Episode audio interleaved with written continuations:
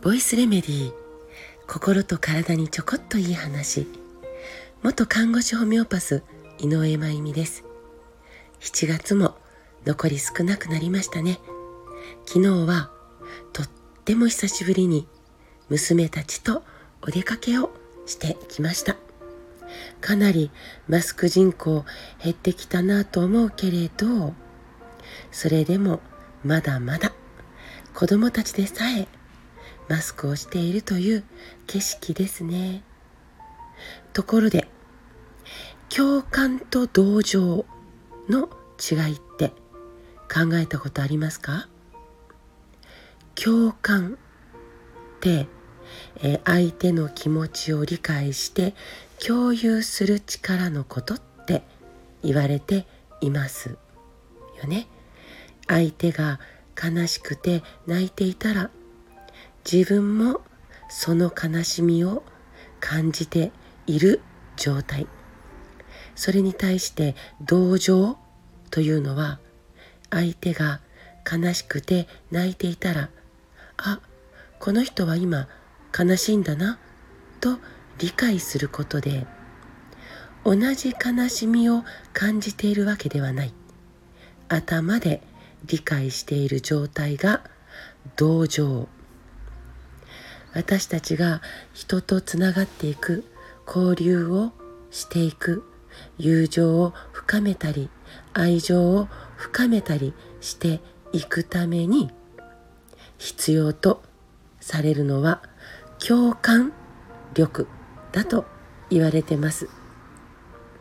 この共感に必要なことは何かというと相手の表情の真似をすることだったんです。共感は相手の表情の真似をすることから始まるんです。これ心理学的に科学的に認められているんです。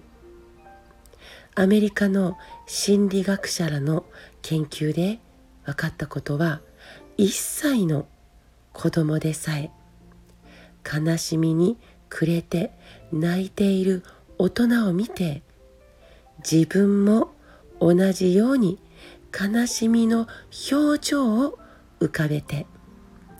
泣いている大人を抱いたり撫でたり慰めようとする行動をとるそうですあるいは苦しそうな表情をしている人を見た幼児が自分も苦しそうな表情を真似して作ることができた子供たちが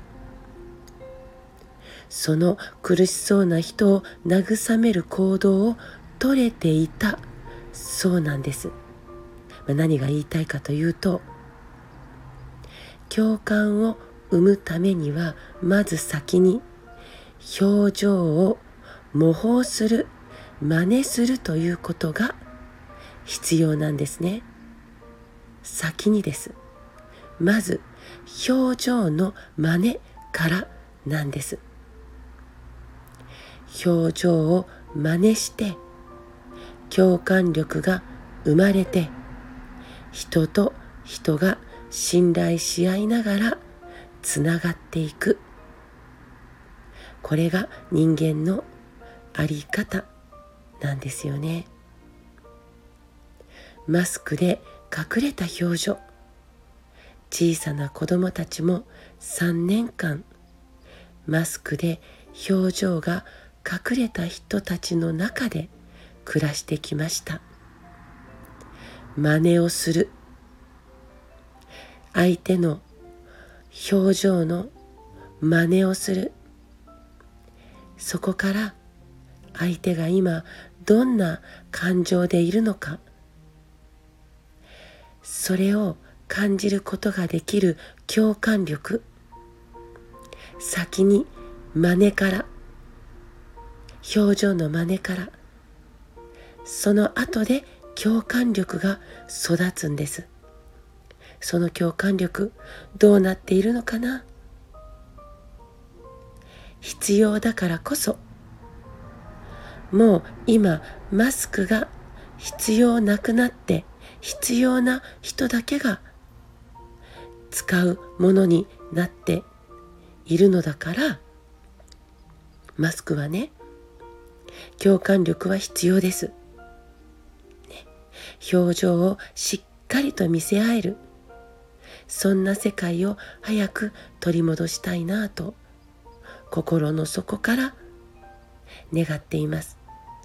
とはいえ強制的にどうこうできる立場でも何でもないのでただひたすらにマスクを外して楽しげに生きる。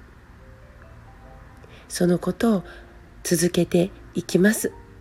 ねもうこれからも、えー、これまでもこれからももうそこだけは今日もね、えー、マスクを外して楽しげにいきましょうということで、えー、貧血の動画を販売中です。